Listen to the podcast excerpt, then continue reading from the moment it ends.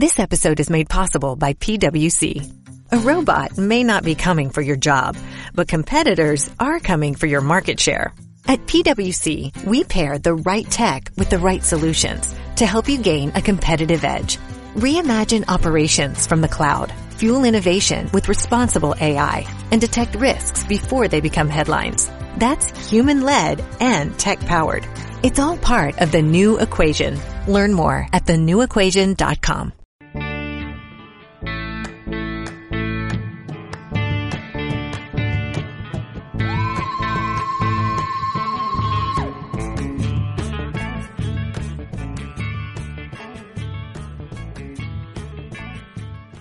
Muy buenas tardes, queridos oyentes de Radio Crash desde Gijón.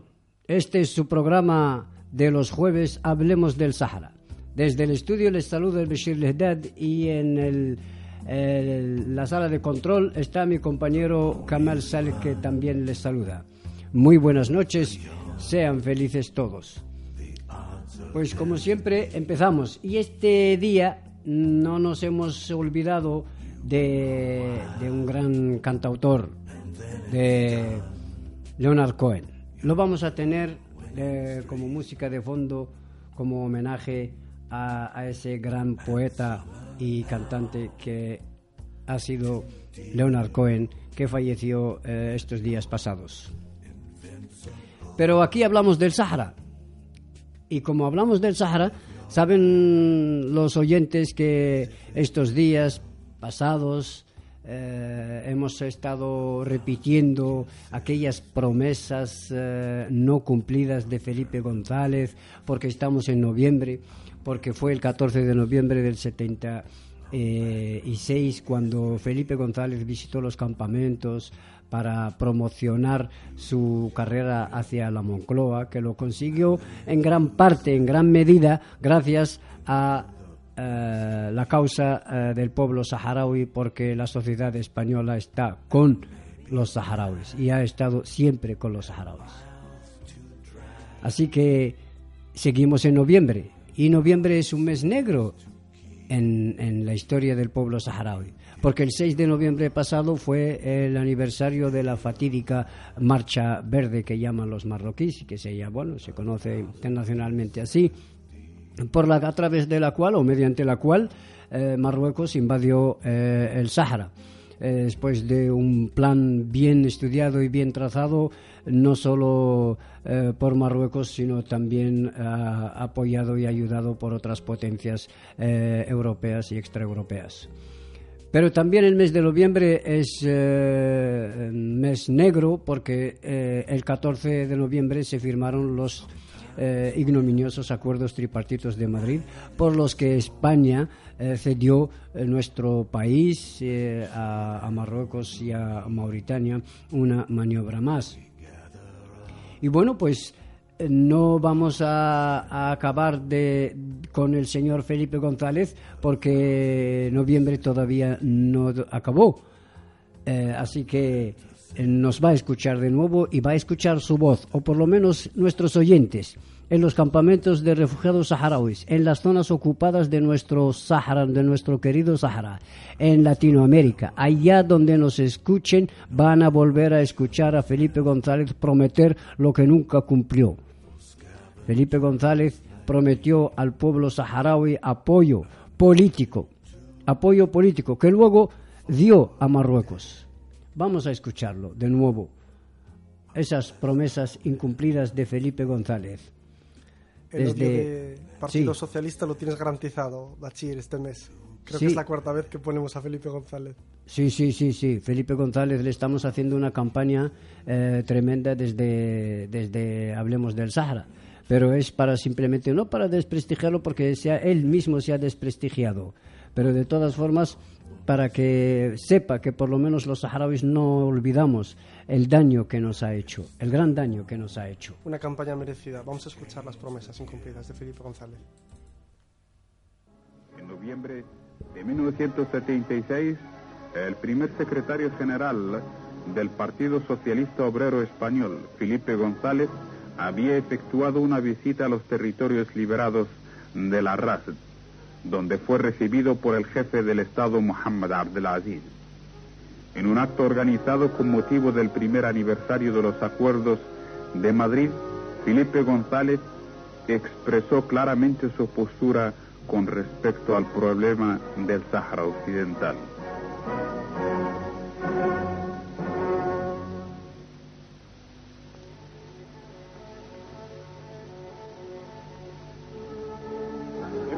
Estar aquí hoy, 14 de noviembre de 1986, para demostrar con nuestra presencia nuestra repulsa y nuestra reprobación por el Acuerdo de Madrid de 1975.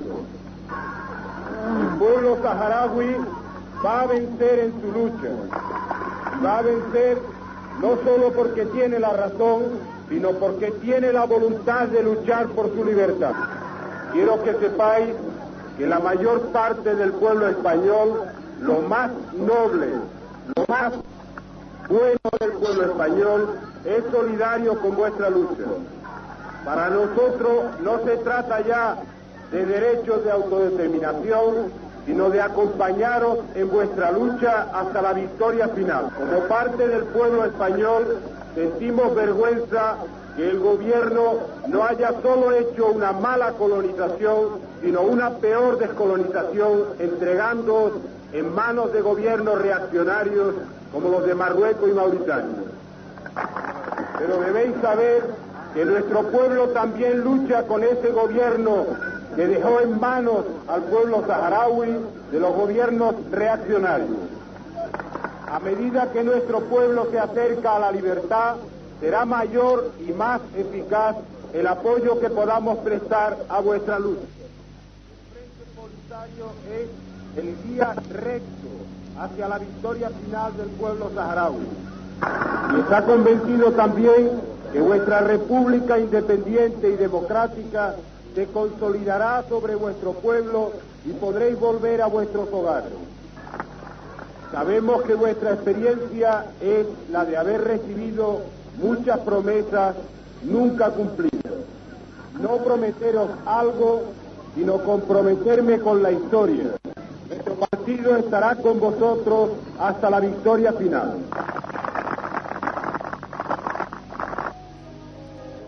Pues muy bien. Aquí Felipe González se comprometió con el pueblo saharaui y no cumplió. Pero vamos a seguir, continuar nuestra programación de hoy. ¿Saben ustedes que se está celebrando la cumbre de ministros de Asuntos Exteriores de la UA y, y la Liga Árabe o países árabes en Malabo, eh, la capital de, de Guinea, de Guinea Ecuatorial? Y ahí estuvo, estuvieron unos cuantos países árabes al lado de Marruecos, siempre intentando desbancar la República Árabe Saharaui Democrática de su lugar en África, de su lugar en la Unión Africana. Eh, en un despacho de, de la agencia de, Saharaui, de, información saharaui, SPS, leemos el Sáhara Occidental para la Unión Africana es como Palestina para la Liga Árabe, dijo Zuma, presidenta de la Unión Africana. Los ministros de Asuntos Exteriores de los países de la Unión Africana han impedido que Marruecos saliera airoso de su tentativa de desestabilizar la Unión y crear división entre sus miembros al rehusar las demandas de Rabat de retirar del estrado el letrero relativo a la República Árabe Saharaui Democrática que hacía referencia a su asiento durante la reunión preparatoria de la cumbre África Países Árabes, que tuvo lugar en Malabo, capital de Guinea Ecuatorial. Y continúa la agencia de prensa de noticias saharaui, Marruecos, apoyado por algunos países árabes, suspendió su participación en la cumbre con la no participación de la RAS, lo que fue rechazado de plano por los países africanos que insistieron en la inviolabilidad del protocolo africano. Esta firme posición obligó a la delegación marroquí y a la de algunos países árabes, especialmente del Golfo, declinar su asistencia. Los titulares africanos han querido recordar a sus homólogos árabes que tanto la cuestión saharaui como la palestina son un asunto de descolonización y que por tanto deben contar ambas con el apoyo de todos. Marruecos ha anunciado recientemente su intención de ingresar en la Unión Africana. Y de esto hablaremos después, de un artículo del país que ya comentaremos. Y repito, Marruecos ha anunciado recientemente su intención de ingresar a, la Unión Africana, de, la que la RAS es miembro fundador, algo al que el ministro saharaui de Exteriores, Mohamed Salem Ould se ha referido, diciendo que ello debe ser en coherencia con los principios de la ley constituyente de la Unión y con el respeto del principio de la intangibilidad de las fronteras heredadas del colonialismo. El ministro de Exteriores saharaui indicó asimismo que si Marruecos desea ser miembro de la Unión, debe reconocer y acatar las resoluciones de la Unión Africana y la ONU relativas al Sáhara Occidental y definir igualmente su verdadero mapa político. Y referente a este tema también, el 22 pasado, el periodista José Navarro del País eh, titulaba un largo artículo Marruecos enreda en la UA, en la Unión Africana.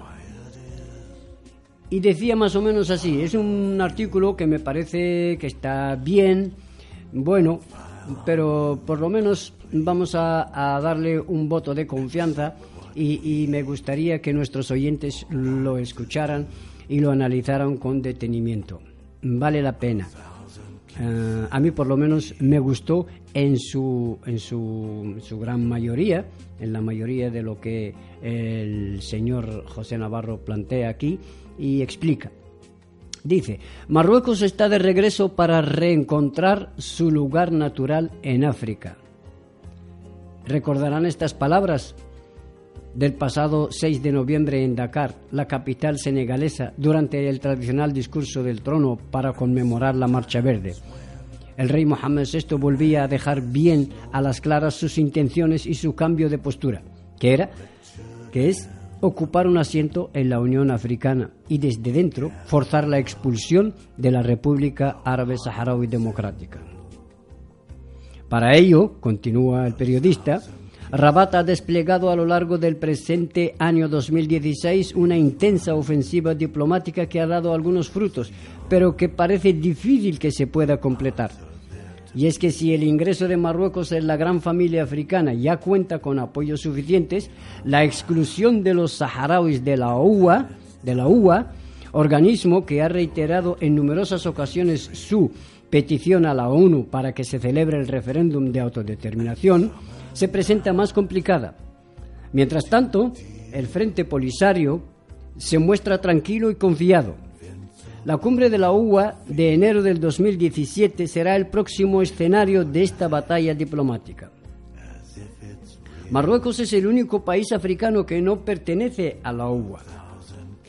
El desencuentro viene de lejos, desde finales de los años 70, época en la que la recién creada República Árabe Saharaui Democrática, apoyada por sus aliados, trataba de ocupar un asiento en la Organización para la Unidad Africana, organismo precursor de la UA, Unión Africana, lo que generó un intenso debate siempre marcado por la histórica rivalidad regional entre Rabat y Argel, continúa el periodista. La disputa llegó a su fin en 1984 cuando más de 26 países africanos otorgaron reconocimiento diplomático y apoyaron la causa de los saharauis, lo que inclinó la balanza a favor de la República Árabe Saharaui Democrática y permitió que ésta ocupara su plaza en 1984, provocando que Marruecos abandonara de inmediato el organismo panafricano. En realidad, desde el portazo marroquí hace 32 años, Rabat nunca ha estado del todo ajeno a las discusiones y decisiones adoptadas en la UA, que se convierte en Unión Africana en 2002. Sus ministros y altos responsables han trabajado siempre en la sombra de las cumbres panafricanas, alojados en hoteles cercanos, en cuestiones relacionadas con la seguridad, la inmigración, el terrorismo, la economía y otras, codo con codo con países africanos con los que mantienen excelentes relaciones, pero también desplegando su diplomacia para ir arrinconando a la República Árabe Saharaui Democrática. Sin embargo, oficialmente estaban fuera de la UA. La firme defensa de Rabat de lo que en Marruecos definen como su integridad territorial, incluyendo a las denominadas provincias del sur, en realidad el territorio autónomo del Sáhara Occidental pendiente de descolonización y ocupado por Marruecos. Ha impedido hasta ahora el acercamiento de posturas con una Unión Africana en la que los saharauis ocupan una plaza de pleno derecho como miembro fundador y donde despliegan una gran actividad. Sin embargo, Marruecos, que nunca tiró la toalla, ha decidido cambiar de estrategia y empezar a trabajar desde dentro para hacer oír su voz y de paso sembrar la división entre los países africanos.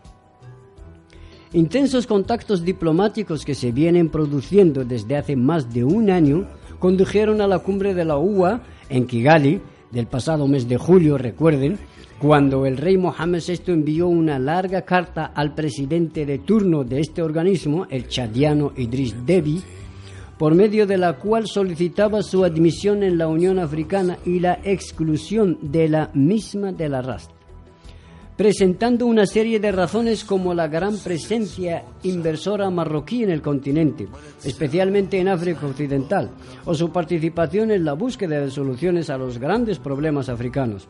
Asimismo, esgrimía Mohamed VI la pérdida de apoyos de la RAST, ese, entre comillas, ese supuesto Estado en los últimos años y su ausencia como miembro de pleno derecho de organismos internacionales como Naciones Unidas.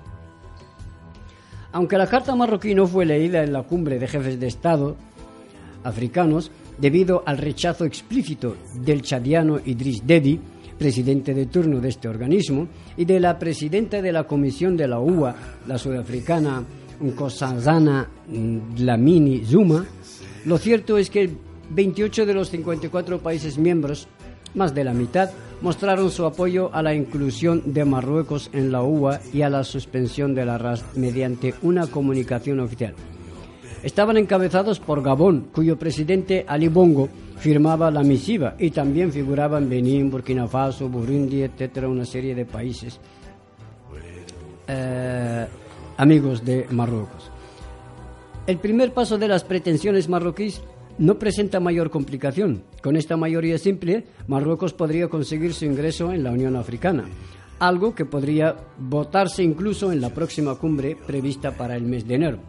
Pero su petición de expulsión de la República Árabe Saharaui Democrática, para lo que habría que modificar los estatutos del organismo panafricano con el apoyo de al menos 36 países, se presenta más complicada. A tal efecto, el rey Mohammed VI ha llevado a cabo una mini gira africana que le ha llevado a Ruanda y a Tanzania para tratar de convencer a sus dirigentes, y a Gabón y Senegal, dos países, sobre todo este último, que han abanderado la posición marroquí ante la UA. Asimismo, ha vuelto a, a enviar embajador a Sudáfrica, retirado hace más de una década por la postura pro-saharaui de Pretoria y su ministro de Asuntos Exteriores se ha mostrado especialmente activo en este dossier. Por su parte, Bullahi Bad, delegada del Frente Polisario en España, según EFE, sin embargo, desde el abandono saharaui, desde el bando saharaui, se muestran tranquilos.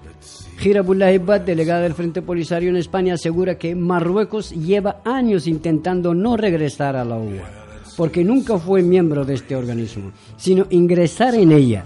Por nuestra parte no hay ningún problema en que lo haga, pero debe coexistir con nosotros, ya que somos miembros fundadores y respetar las reglas internas. A juicio de Bulay, no es posible expulsar a la RAS. Ningún país está en condiciones de expulsar a otro esta ofensiva diplomática marroquí no es más que la estrategia de la confusión a la que Rabat nos tiene acostumbrados, continúa la delegada saharaui para España. Y tenemos que interrumpir este eh, extenso artículo para atender la llamada de nuestro compañero ministro.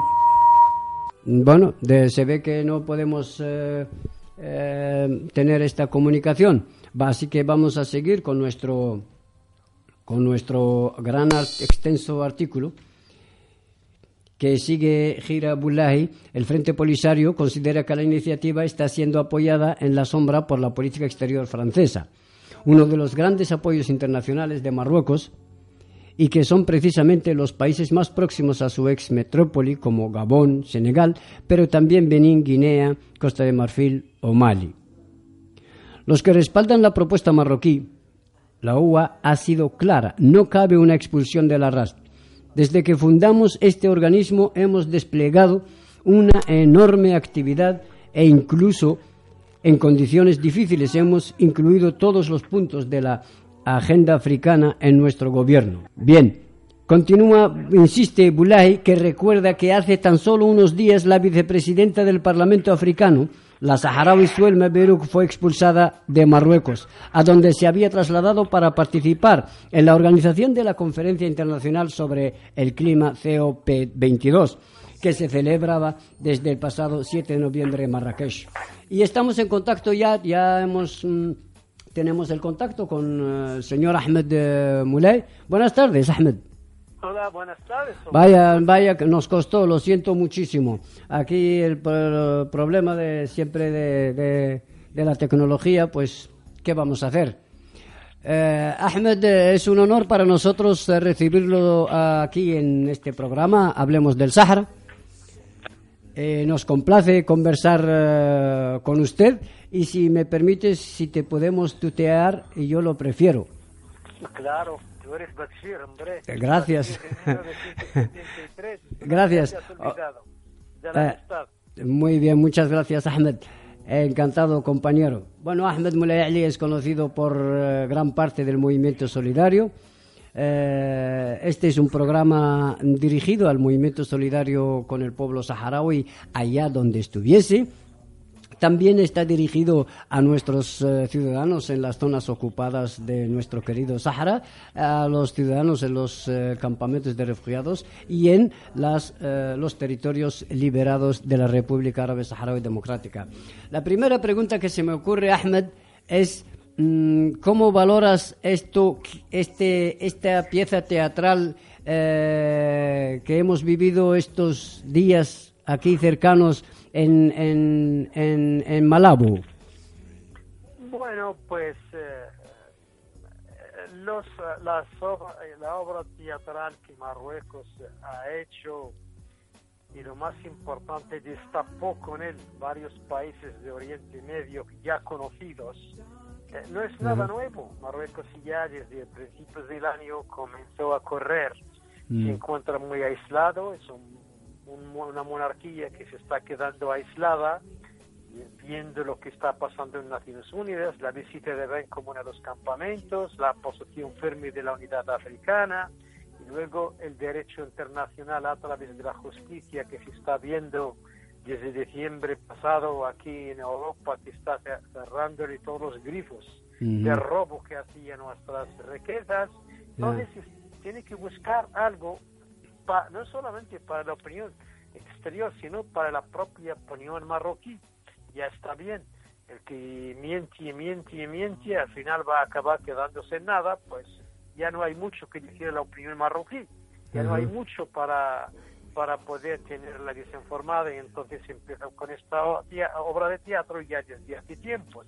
Pero lo mm. más importante, lo que ocurrió en Malabo, que tanto la unidad africana con todos sus miembros y la opinión internacional ya se les destapó el, el engaño marroquí, mm. esa carrera que hizo por ahí intentando repartir cheques que no tiene, mm. intentando hacer planes de economía en países que, que necesita el pobre pueblo marroquí. Y entonces en este sentido se está demostrando eh, esto lo que está pasando. Pero también algo mucho más importante y es que la propia, esa famosa unidad árabe ya se está, se está rompiendo. Ya parece que Egipto quería tomar su posición que siempre ha tenido anteriormente como país importante en la zona y para poder independizarse del, de- de Ara- de la- del reino árabe saudita y demostrarles que no están guiados por ellos, ni ellos son los que gobiernan el mundo árabe, tomaron esa posición que hemos escuchado. Y entonces hay bastantes cosas nuevas muy importantes que hay que seguir desde cerca y a ver cómo acabar todo esto. Mm, Pero, eh, mm, señor ministro, esta, esta, es- es- es- este escarbar marroquí en las entrañas de la Unión Africana eh, con el objetivo de desbancar la República Árabe Saharaui Democrática de, ese, de esa familia mm, africana, eh, mm, mm, a muchos analistas les parece que Francia está detrás de está trabajando detrás de todo esto. Eh, ¿cómo, cómo, cómo, cómo valora est- esta opinión, este análisis? De Francia, Francia no es desde hoy. Francia es la que puso su pie sobre España y, lo obligó a traicionarnos, aunque ya entonces era una traidora en aquellos tiempos. Y eh, Francia apoyaba a Marruecos en todo lo que hace. No sé si te acuerdas de la famosa entrevista que hizo Javier Bardem, el embajador francés Sí. que no quería hablar a la, a la cámara, pero le dijo fuera de la cámara de que para ellos Marruecos es un amante y al amante se le deja hacer lo que quiera. Y hay que quererle y amarle. Mm. Acuérdate que Marruecos es el que hace toda la política, la política sucia francesa en África. Claro. Es donde está, es el que maneja como todavía aquel pequeño eh, persona que hace, como el famoso Naam Sidi, Naam que Sidi. hace todo lo que le dice Francia. Naam Sidi es, Naam Sidi es eh, lo, lo entendería nuestra, la gente que de, de, de habla de habla española como sí buena. Ah, eso es exactamente, perfecta traducción. Entonces de España, eh, de Francia no se espera nada. Pero yo creo que también Francia se está dando cuenta que la cosa se le está saliendo de la mano, tendrá que buscar una nueva política para el norte de África, viendo de que la unidad africana va por un camino muy serio, muy firme, y para con todo el dinero que intentó repartir el rey eh, por África y con todos los envíos o digamos los mensajes secretos por debajo de la mesa que Francia mandó a algunos y no todos, algunos países francófonos que todavía eh, manejan con ellos el Cibuana, no se ha conseguido movilizar ni un milímetro de los principios de la unidad africana. Creo que hay cambios muy importantes en el futuro, pero claro, también hay que estar muy vigi- vigilante, muy cuidadoso y muy atento a lo que podría llegar a ser el reino de Marruecos. Ya. Bien, em, mm, Ahmed, eh, vayamos a Latinoamérica. Ajá. Eh, estás eh, más tiempo en México que en otros países, pero estás al tanto también de países colindantes con México. Eh, eh, mm, ¿Cómo es, cómo es la, la- la- la situación política o la visión política de esos países latinoamericanos para con el tema del Sahara? Eh, bueno, hay que tener en cuenta que la República Saharaui fue colonia de España. Y normalmente nosotros en nuestra identidad y en nuestra filosofía como país de futuro somos africanos, somos árabes y somos hispanófonos. Este último principio de nuestra identidad ha- hace que se crea una relación extraordinaria con los pueblos de toda América Latina.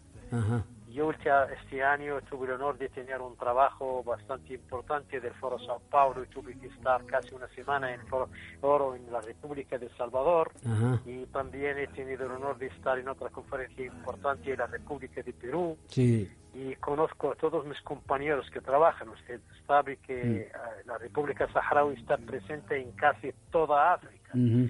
Pues entre embajadas y delegaciones estamos en México, en Cuba, en Nicaragua, en El Salvador, en. Bolivia, en Venezuela, en. Ecuador, en Colombia, en Argentina, en Chile, en Brasil. No sé si me ha escapado En Uruguay, en Paraguay, en Panamá. en Paraguay. Sí. En fin, casi hay una red de ministros y funciones y embajadores a toda América Latina.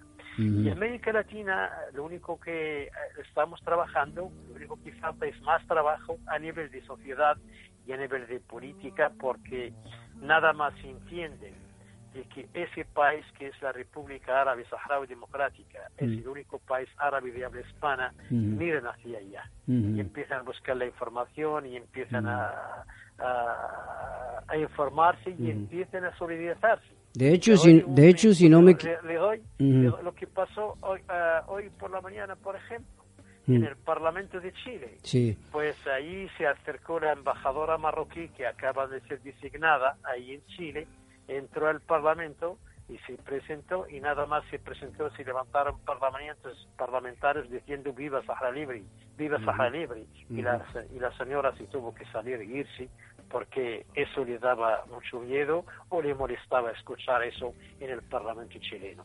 Y hasta se, se, está preparando una gran conferencia en Brasil, hay un trabajo extraordinario que está haciendo en Colombia, en Nicaragua, en Panamá, y a nivel de México, pues eh, yo vengo ahora, estoy de paso hacia los campamentos. sí, eso, eso te iba a preguntar. En enero mm. vendrá otra delegación de parlamentarios mexicanos, es decir, México y eh, no solo México, sino toda América Latina es un terreno extraordinario mm. y que entendería perfectamente la lucha del pueblo saharaui. Mm, porque prácticamente todos los países de América Latina han vivido la misma situación que está viviendo el pueblo saharaui.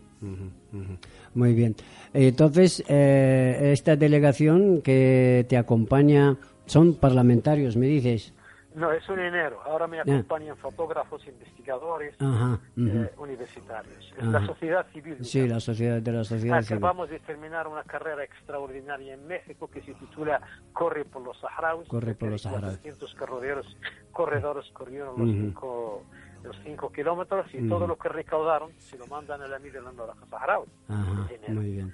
Es decir, eh, y acaba una periodista que hizo un trabajo extraordinario sobre la mujer saharaui, pues acaba de ganar el premio de, reportera en México, ah, que se lo van a entregar ahí un gran, en una gran actividad en México el 26 de noviembre. Hay muchas actividades. Muy bien.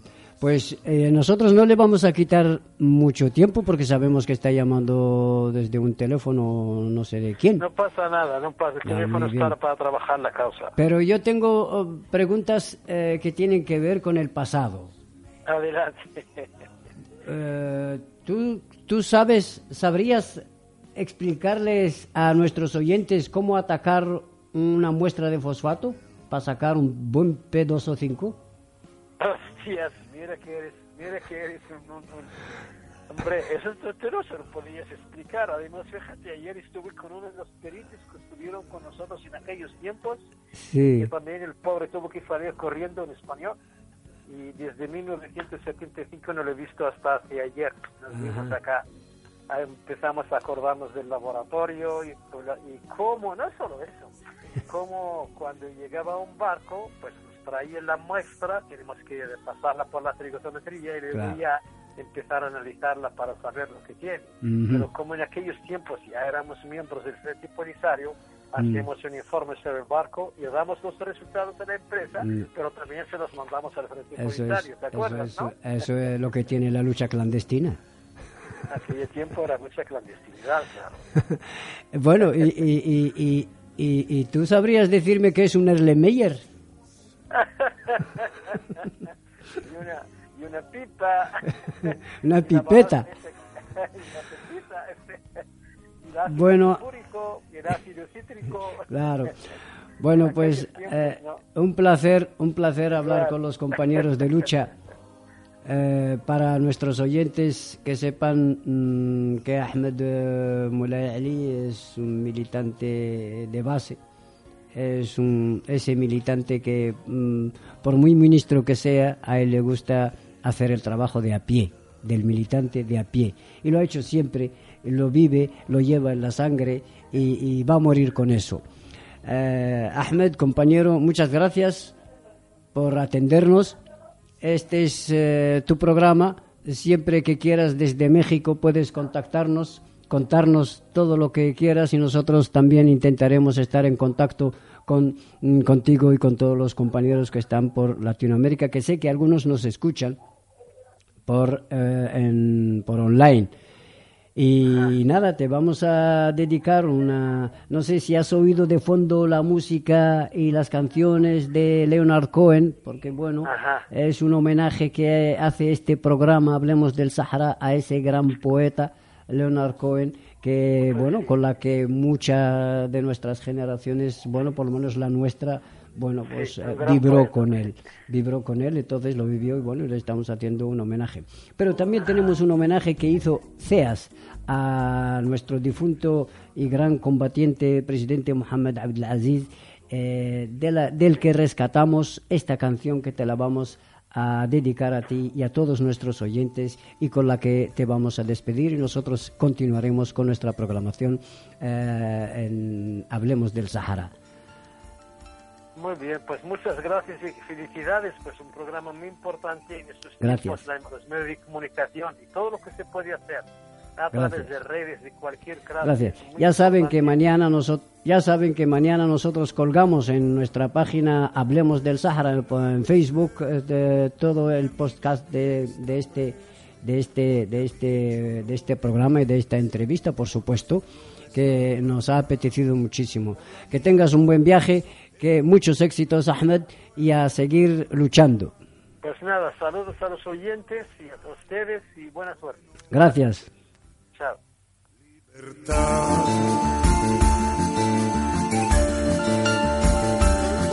Por los dientes apretados, por el nudo en la garganta, por la rabia contenida por las bocas que no cantan, por el verso censurado, por el beso clandestino, por el joven exiliado, por tu nombre tan prohibido, yo te nombro libertad.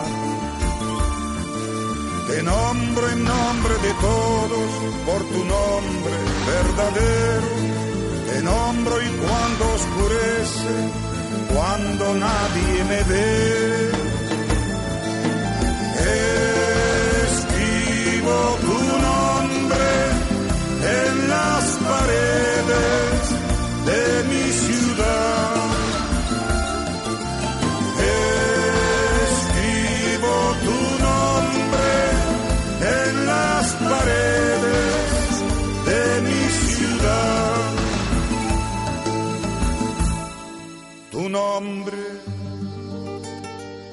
verdadero,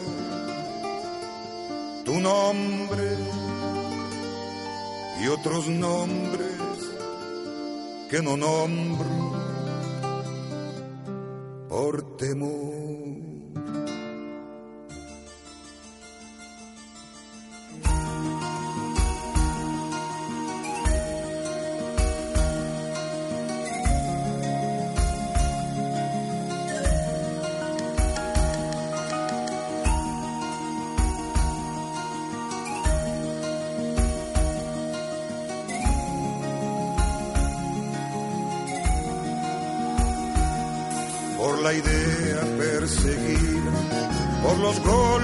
Recibidos, por aquel que no resiste, por los otros escondidos, por el miedo que te tienen, por tus pasos que vigilan, por el déspota de turno, por los hijos que te matan, yo te nombro libertad.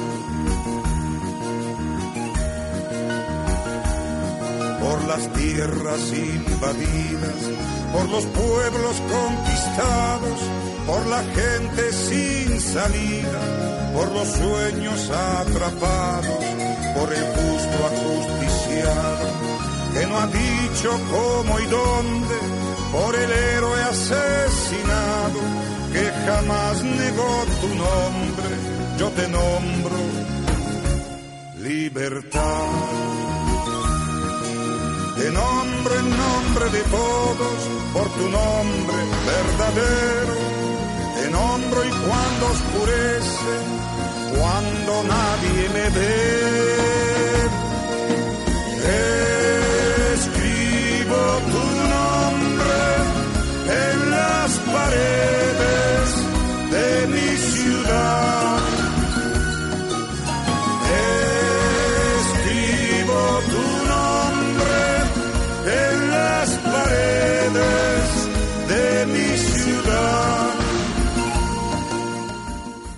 Bueno, tenemos que agradecerle de nuevo al compañero Ahmed el habernos atendido y haber hecho con nosotros esta breve pero intensa entrevista. Le deseamos un feliz viaje a él y a sus compañeros, eh, a la delegación que le acompaña a los, las zonas, a los territorios liberados y a los campamentos de refugiados árabes que hagan un buen trabajo, que seguro que lo harán. Y bueno, saben que estos días también pasados se habló de la CUP esa 22, de la energía renovable y que Marruecos organizó en Marrakech eh, con los auspicios de, de la ONU, etcétera, etcétera, sobre el, el clima y eh, todo ese tema en general. Se habló tanto en las redes sociales, se habló en la prensa, pero bien, pero todos sabemos, por lo menos los saharauis y los, eh, eh, la gente del movimiento solidario, sabemos exactamente, sabemos el, el trasfondo de todo esto, de por qué Marruecos acepta organizar ese evento eh, internacional en Marruecos. Eh, y qué energías renovables eh, hace Marruecos y dónde está realmente el futuro de la energía renovable en, en- en Marruecos. La gran parte está en el Sáhara, que ocupa ilegalmente Marruecos, por supuesto. Y lo que pretendió y pretende y va a seguir pretendiendo Marruecos es atraer a la mayor cantidad de países y de políticos y para comprarlos y para mm, que certifiquen de alguna manera eh, su eh, ocupación ilegal al Sáhara Occidental. Pero claro, eso sería posible si el Sáhara Occidental no contara con todo un pueblo luchando por su independencia. Eso eso sería posible. Y todo un movimiento solidario internacional detrás de esa causa, detrás de ese pueblo. Pues justo exactamente en este contexto, el pasado 23 de noviembre en Bruselas, unos 50 diputados europeos se opusieron a la importación de energía renovable del Sáhara Occidental y a la participación de la Unión Europea en la ejecución de proyectos marroquíes en este territorio en respeto al principio de la soberanía permanente de los pueblos sobre sus recursos naturales cuando están bajo ocupación extranjera. En esta carta fechada el 18 de noviembre, los diputados europeos, que representan a casi todos los grupos políticos del Parlamento Europeo, exigieron a los Estados miembros a que informen a las empresas que desean invertir en actividades emprendidas por el gobierno marroquí en el Sáhara Occidental sobre la ilegalidad de estas actividades que contradicen al derecho internacional. También pidieron a la UE que garantice que las importaciones de energía de Marruecos no incluyan la energía producida en el Sáhara Occidental y que sus instituciones respeten el compromiso de la UE de no destinar fondos a las centrales que producen energía renovable en el Sáhara Occidental. En la carta dirigida al vicepresidente de la Comisión Europea, Franz Timmermans, al comisario europeo de Clima y Energía, Miguel Arias Cañete, y al secretario general de la ONU, Ban Ki-moon, instando a este último a garantizar el respeto de las resoluciones de las Naciones Unidas sobre la explotación de los recursos naturales de un territorio no autónomo. De acuerdo con su programa, para el desarrollo de las energías renovables, Marruecos ha instalado centrales solares y parques eólicos en el territorio del Sáhara Occidental, incluido en la lista de territorios no autónomos desde 1963, señala la Carta de los Eurodiputados. En el mismo contexto, expresaron su temor de que la energía producida en este territorio se utilice para el saqueo de los recursos explotados ilegalmente por Marruecos en el Sáhara Occidental. Según estos parlamentarios, El Reino de Marruecos ha elaborado un plan ambicioso, entrecomillado, para el desarrollo de la energía producida a partir del viento y planes para instalar parques eólicos en el Sáhara Occidental. En 2010 el gobierno marroquí decidió duplicar la producción nacional de energía eólica mediante la adición de mil megavatios adicionales. Megavatios, ¿eh? En 2020. El 40% de esta capacidad adicional, 400 megavatios, se instalará en el Sahara Occidental, precisa la carta. En un informe publicado a principios del actual mes, Western Sahara Resource Watch detalla cómo Marruecos planea construir plantas de energía renovable en el Sáhara Occidental por más de mil megavatios. Esto y otras prácticas ilegales que lleva a cabo Marruecos en el Sáhara Occidental son diariamente denunciadas ante Naciones Unidas, ante la UE, ante todos los organismos internacionales. Organismos de derechos humanos están denunciando diariamente las atrocidades que comete Marruecos en el Sáhara Occidental, contra los ciudadanos civiles en el Sáhara Occidental, en esa parte del Sáhara Occidental que ocupa ilegalmente Marruecos. Y aún así todavía, todavía la comunidad internacional no se ha enterado porque unos cuantos países y especialmente uno, miembro del Consejo de Seguridad de la ONU, se niega, se niega en rotundo a que se apliquen sanciones o a que se le llame la atención a Marruecos por sus prácticas salvajes en, los, en las zonas que ocupa ilegalmente contra los ciudadanos saharauis en, en, esas zonas ocupadas. Pero aún así, el pueblo saharaui y esos ciudadanos que reciben palizas diariamente, que están en más de 100, 100 de ellos en las cárceles marroquíes, van a seguir luchando por su independencia, por su libertad. Y bueno, vamos a seguir eh, nosotros también con nuestra programación, vamos a escuchar una, una, una, una, canción eh, en memoria, porque ya son casi menos 10, en memoria de todos nuestros, nuestros eh, padres, de esa generación que ha vibrado y vibra siempre con, con la lucha de, de, de, de su pueblo. ¿eh? Vamos a escuchar esta canción del grupo Shahid Lueli nunca un país nos ha dominado.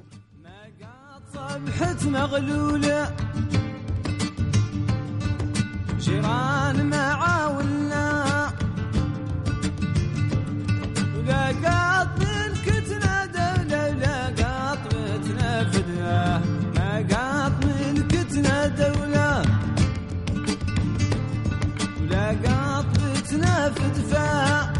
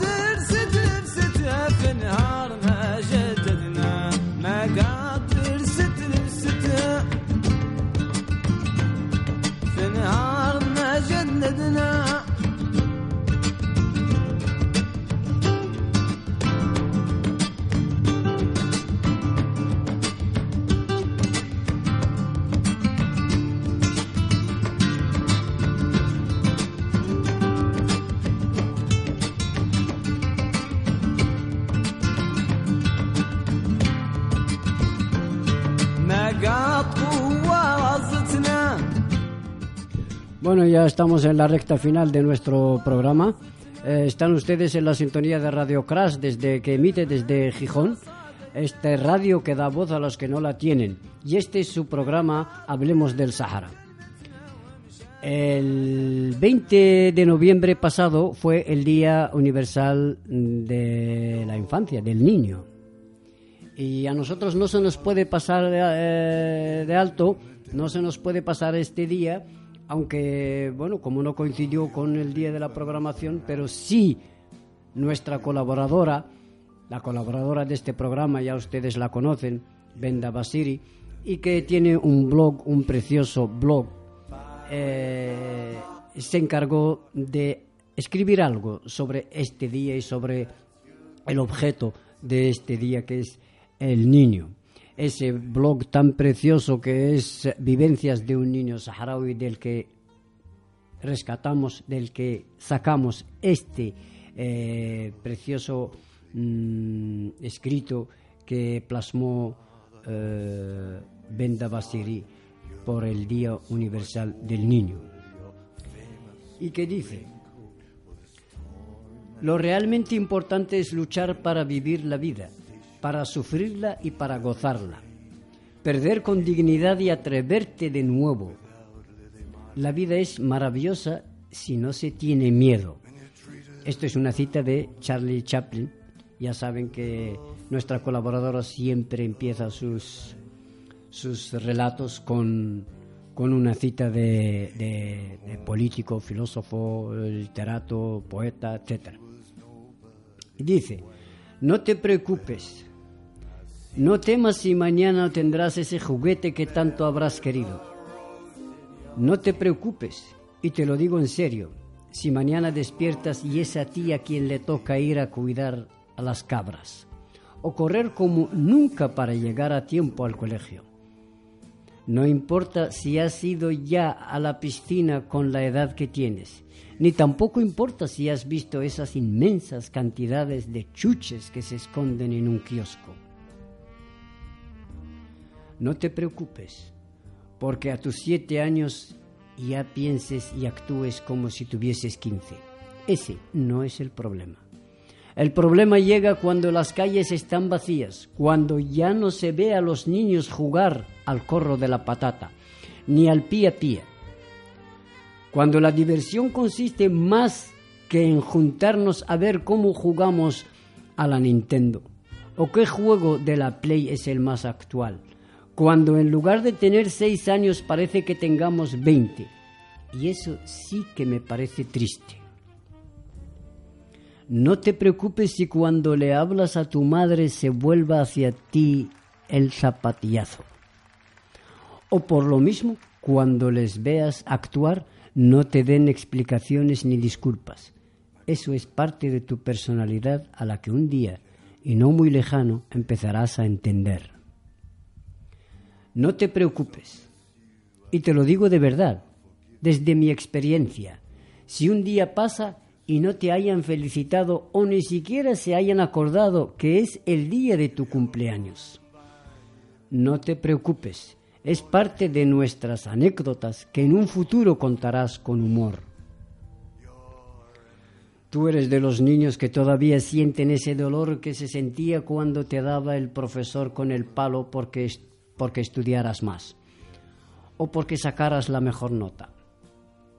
Eres de esos niños raros que todavía llegan a casa con los pantalones sucios de haber jugado por esas improvisadas calles llenas de arena tantas horas a las canicas o simplemente correr detrás de un coche. Eres de esos niños en vías de extinción que todavía improvisas porterías para juntarte con los niños de tu barrio y correr descalzos detrás de un balón. Ahora que lo sé yo y lo sabemos todos, eres de esos niños que aún saben disfrutar de los verdaderos juegos y aprovechar cada segundo libre haciendo algo que no sea agachar la cabeza. Que a falta de recursos, tu infancia sigue siendo una verdadera lección, porque la infancia de un niño saharaui merece ser reconocida, merece ser contada. Firmado Benda Lehbib Basiri. Muchas gracias, Benda, de nuevo, por si nos estás oyendo o por si nos escuchas el programa cuando lo colguemos en la página Hablemos del Sahara. Y ya vamos eh, acabando, queridos eh, oyentes, y como siempre, este recordatorio de nuestras personas mayores, de nuestros hermanos, de nuestros padres, de nuestros abuelos, que vibraron con esa música y con el howl que les gusta tanto y que lo escuchan con tanta, con tanta, ah, no sé, como- como- con ansiedad, que dicen, ¡ah! que dicen, ole, que dicen, qué bonito, que, dicen tantas cosas que, que- que- que se les iluminan los ojos cuando lo escuchan. Nosotros queremos siempre, en cada programa, al final de cada programa, homenajearles a los que cayeron en el campo de batalla, a los que sucumbieron en las, en las cárceles del enemigo marroquí, a los que simplemente por la edad se fueron al otro mundo, se fueron al cielo allá donde estén. A todos ellos, este trozo de música Bidani. A nuestros oyentes, buenas noches y que a nadie le esté esperando su fracaso. Desde el estudio les ha hablado Bashir Lehdad y en el control de sonido les saluda atentamente Kamel Selk. Hasta el próximo jueves a las 21 horas estaremos aquí de nuevo con todos ustedes. Muchas gracias.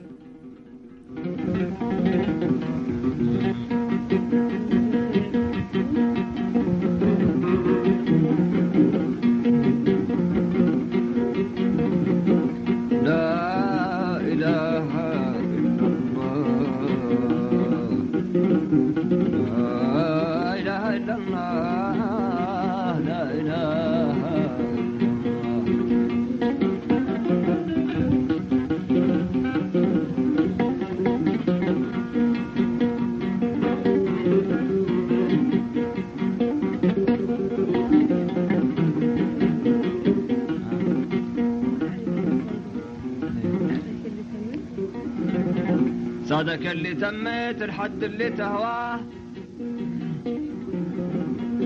الوقت اللي رفيت على مرياه تراه. يبقى العد تنشيه ويفصل ليه ولا يلهي الخاطر